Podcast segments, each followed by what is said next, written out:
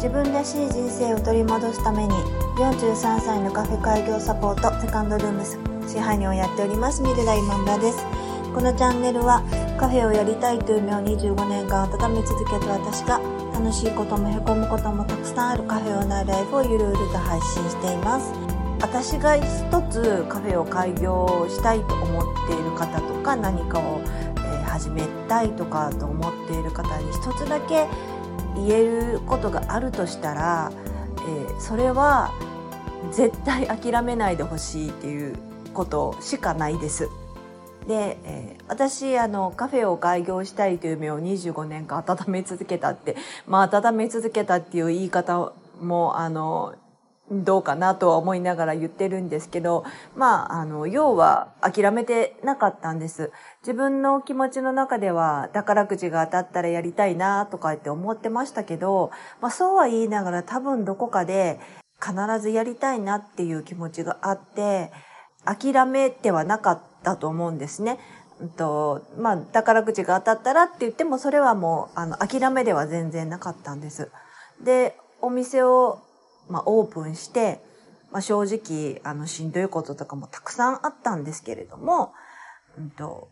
やめようと思ったことは一度もないんですね。どんなにあのしんどかった時も、やっぱりやめようと思ったことはなかったんです。このままでは終われないっていう気持ちの方が強かったんですね。なんかそういうふうに言うと、なんかすごい根性があるみたいに思いますけど、まあ、思いますこと聞こえますけど、全然そんなことなくって、なんかもう、ぐちぐちぐちぐち友達に愚痴を言ったりとか、あの、毎日なんかこう、うずくまって泣いてたりしたことももちろんあるんですね。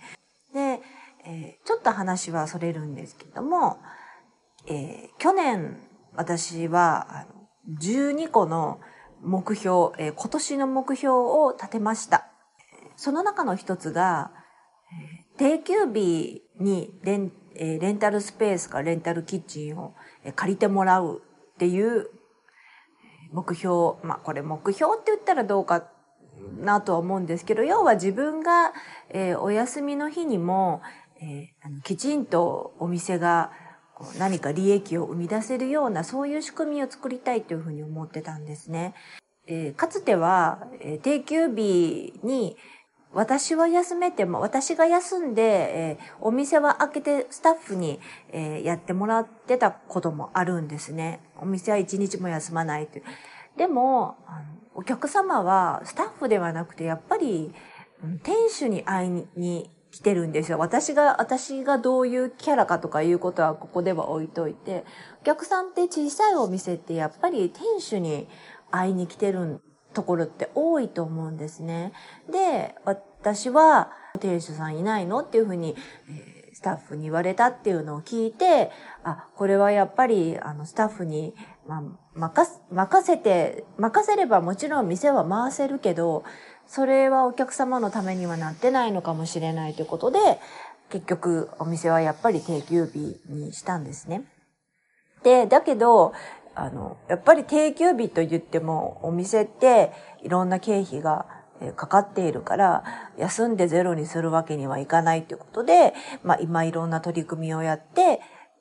私、本当に私が休めても、えー、誰も、まあ、困らないというか、え、誰も、えー、嫌な思いをしないというか、がっかりしないような形で、えー、お店をこうずっと回していくという取り組みの一つとして、まあ、その、お店を貸すということをしてるんですけれども、で、なかなか、あの、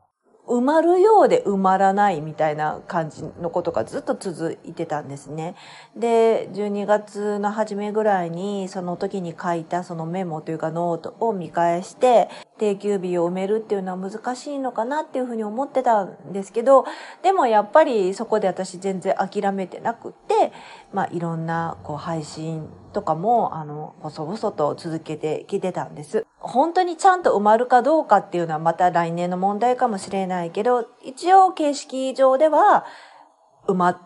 たんですね。月曜日も、あ木曜日も、えー、私がいなくても、えー、お店が回るという、えー、ことを達成したんです。なんかあの目標とかやりたいことっていうとすごく短期的に考えがちなんだけれどもいつかはカフェをと思ってる人は、いつまで経っても私言いましたけれどもいやもしかしたら、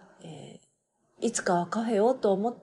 てる人もそのいつかはカフェをという夢を絶対に諦めなかったら、いつか、えー、カフェができるのかなっていうふうに、えーと、今はちょっと、えー、思い直しています。カフェの開業に、まあ、限らず、例えば、まあ、開業したけれども、こううまく、あの、思った通りにいかないとか、まあ、カフェに限らず何かやりたいことがあるとか、そういう方も、あの、決して、あの、諦めないで、えー、ずっと、まあ、気持ちを持っとくとか、それはもしかしたらちょっと辛いことかもしれないけれども、決して諦めないという心を、えー、持って頑張っていろいろ準備したりとか毎日を過ごしてほしいなっていうのが、えー、今時点でなんか私が何かを始めたいという人に言える、えー、一番のことかなっていうふうに、え思っています。え私また、え来年の目標を、えいくつかもノートの方書き出しました、えその目標を絶対にあの諦めないでもし2022年にできなかったとしても、えーと、絶対に諦めないで2023年をやるというそういう心で、えこれからも頑張っていきたいなっていうふうに思っています。今日も聞いていただきましてありがとうございました。セカンドルームでした。